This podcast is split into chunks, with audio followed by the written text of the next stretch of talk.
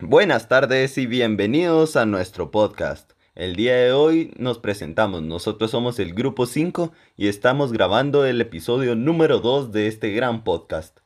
Anteriormente han podido ver nuestra presentación y un video, un podcast hablando de la interculturalidad, el cual fue un tema muy interesante que tratamos. El día de hoy estamos aquí de vuelta y el tema que vamos a tratar hoy es el multilingüismo. Así que me gustaría comenzar, como la semana pasada, con Sophie. ¿Tú me podrías contar un poco qué piensas del multilingüismo? Hola a todos, buenos días o buenas noches. Yo investigué que el fenómeno del multilingüismo de la población de un Estado nacional o de una región del mundo está unido al fenómeno de la pluriculturalidad. Esta afirmación se basa en que la lengua es el instrumento principal de la construcción, expresión, evolución, intercomunicación y proyección de la cultura y esta, la cultura, es la fuente, el sustento, la fuerza valorativa y la dimensión creativa de la lengua. El Diccionario de la Real Academia Española de la Lengua define el concepto de cultura como conjunto de modos de vida y costumbres, conocimientos y grado de desarrollo artístico, científico e industrial en una época o grupo social, resultado o efecto de afinarse por medio del ejercicio las facultades interculturales del hombre.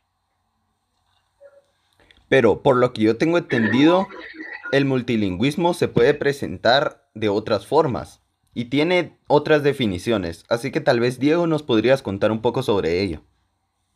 Muy buenas tardes, días o noches a todos los que nos acompañan hoy en este podcast. Muchas gracias por tomarse el tiempo de escucharlo y quisiera comentar lo que decía Ardón ahorita, que es un conjunto de las, de las manifestaciones en que se expresa la vida tradicional de un pueblo.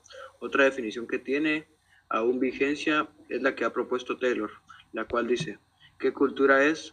Todo el complejo que incluye el conocimiento, las creencias, el arte, la moral, el derecho, la costumbre y cualquier otra capacidad o hábito adquirido por el hombre en cuanto que es miembro de la sociedad.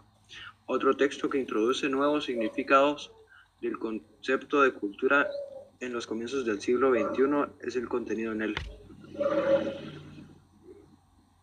Pues bueno, es muy interesante saber de esto, pero también me gustaría saber cómo podríamos ver esto en la cultura. Entonces le pido favor a mi compañero Juan Pablo. Pero que sí, buenas tardes, días noches a sus oyentes. Cada cultura se diferencia de las otras por su específico itinerario histórico y por los consiguientes rasgos característicos que la hacen única, original y orgánica en su propia estructura. Las culturas se, caracterizan siempre por algunos elementos estables y duraderos, y por otros dinámicos y contingentes, la mayor parte de los casos, las culturas se desarrollan sobre territorios concretos cuyos elementos geográficos, históricos y étnicos se entrelazan de modo original e irrepetible. Por ello, valora que la acogida de la propia cultura como elemento configurado de la propia personalidad, especialmente en la primera fase de crecimiento, es un dato de la experiencia universal cuya importancia no se debe subvalorar. Pues muy interesante, la verdad. Y ya que en este programa nos gusta buscar relaciones siempre en las cosas, ya que en el anterior programa el tema también lo relacionamos con algunos temas y buscamos la relación de cómo este se tenía. Así que esta vez me gustaría ver cómo se relaciona con la religión. Juan Pablo II, al invitar a todos los creyentes en Cristo y con ellos a todos los hombres, de buena voluntad a reflexionar sobre el diálogo entre las diferentes culturas y tradiciones de los pueblos, advierte que una cultura que rechaza una cultura que rechaza referirse a Dios pierde la propia alma y se desorienta transformándose en una cultura de muerte, como atestiguan los trágicos acontecimientos del siglo XX y como demuestran los efectos nihilistas actualmente presentes en importantes ámbitos del mundo occidental. Las comunidades y las naciones del mundo han construido sus culturas, pero también en el seno de las culturas han, emergido las naciones. Un fenómeno observado en los últimos 10 años del siglo XX. En la, en dinámica multicultural es la lucha que realizan las personas y comunidades para sobrevivir culturalmente ante el avasallamiento impresionante que es propiciado a través de modelos y políticas que pretenden uniformar las culturas de los pueblos. Se trata de un fenómeno de vastas proporciones sosteniendo por poderosas campañas de los, de los medios de comunicación social que tienen a que tienden a proponer estilos de vida, proyectos sociales y económicos y en definitiva una visión general de la realidad que erosiona internamente organizaciones culturales distintas y civilizaciones nobilísimas. Pues bueno, esto es muy interesante en cuanto a la religión. Y a mí eh, me queda informarles sobre qué.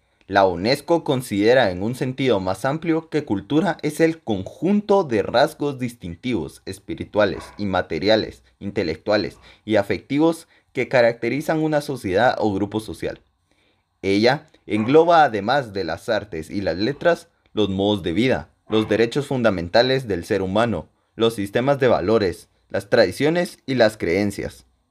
Actualmente en Guatemala conviven y se interrelacionan tres culturas plenamente identificadas, más otras comunidades culturales que se han asentado en el país.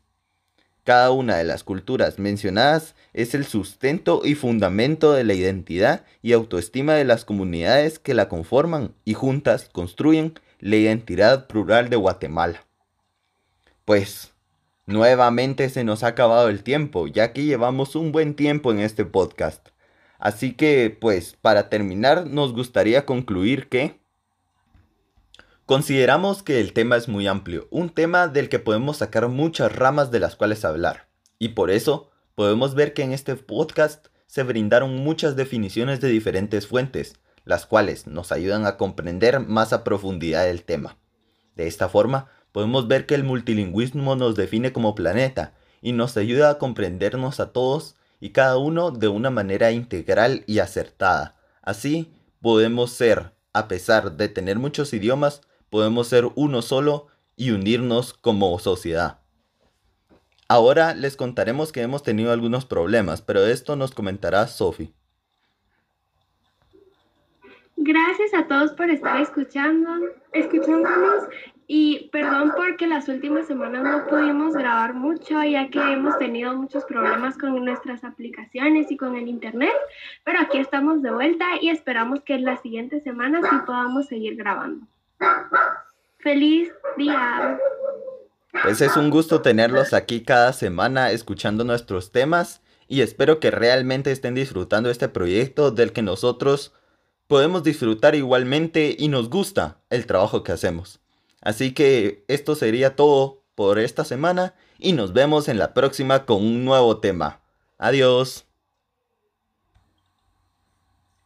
Nos vemos, muchas gracias por tomarse el tiempo y tomarnos en cuenta para hacer uno de sus podcasts y ser uno de nuestros oyentes. Muchas gracias, hasta la próxima.